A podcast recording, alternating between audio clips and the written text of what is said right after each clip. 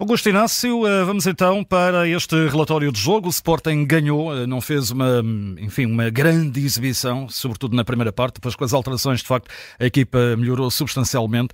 Sporting a cumprir os mínimos, vitória por 3 a 0. Concordo plenamente contigo. Uh, acho que o Sporting entrou muito bem nos primeiros 5 minutos. 10 já são muito, mas 5 minutos sim, muito bons.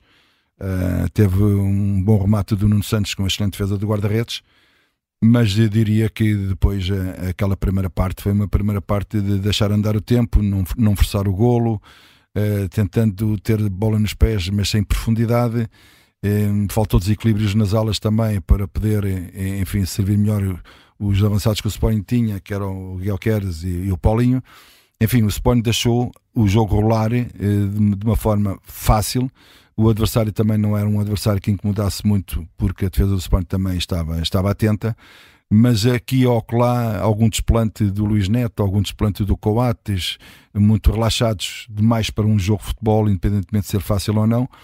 Enfim, não sei se aquilo foi o vírus depois que se espalhou perante os outros colegas, mas eh, foi aqui realmente uma primeira parte eh, sem emoção, é verdade, controlado o jogo também é verdade, mas uh, estava-se a prever que aquilo ia para, para o 0 a 0. Até que surge uma arrancada daquelas que, que marcam um jogo, que é do Mateus Reis, que jogando a defesa central do lado esquerdo e, e tendo o Nuno Santos encostado à linha, rompeu ali por, por dentro, uh, fez uma grande simulação, conseguiu ganhar vantagem e fazer o cruzamento para o Guilherme fazer um 1 a 0. Lá estava o Guilherme a, a faturar, mas toda, toda, toda a, a, jogada é um grande mérito do, do Mateus Reis.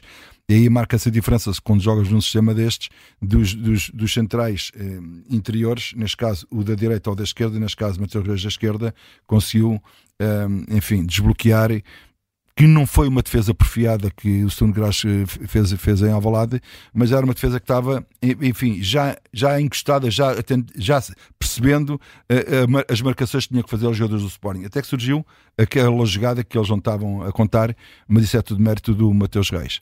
E foi o melhor da primeira parte. Foi o melhor da primeira parte, exatamente. Depois, na segunda parte, este jogo deu para tudo para o Sporting. Deu para gerir os jogadores que, na minha opinião, mas é só a minha opinião, os três que saíram da primeira parte eh, foram os titulares no Porto. Os três que entraram e marcaram uma diferença, eh, principalmente o Edwards eh, e o Gonçalo Inácio, que acabou por marcar dois golos e é um dos destaques também do, do, do lado positivo.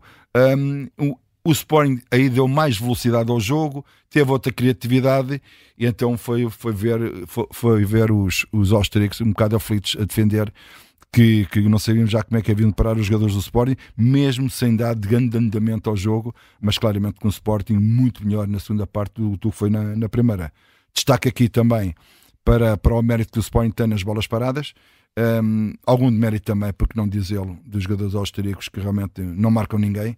E o que é certo é que o Gonçalo Inácio misturou sua veia goleadora, marcou dois golos em 45 minutos, ainda por cima com Martínez, Roberto Martínez a ver o jogo, já sabia o jogador que tinha ali, mas parecendo que não, é sempre bom mostrar golos a um defesa marcar golos para o Roberto Martínez ver que está ali um, um grandíssimo jogador. Uh, em sentido oposto, trincão. Uh, pois. Foi uma noite para mais tarde recordar, pois. não é para esquecer. É daquelas noites que nada sai bem. Nada sai bem eu, eu, eu acho, eu acho, digo, eu acho agora com a experiência que tenho, mas na altura, quando tinha a idade dele, eu se também fazia o mesmo que ele. Sabes quando as coisas não correm tão bem, Uh, a primeira coisa que tens na cabeça é que quando tens a bola, fazes uma jogada fabulosa para esquecer aquilo que mal tinhas feito antes. E cada vez vai se enterrando mais, cada vez vai se enterrando mais. E depois os adeptos subiam, depois a, a, a confiança não vem. Eh, e depois, se sai do jogo, eh, ele sabe que não jogou bem e até, pá, até o treinador me tirou.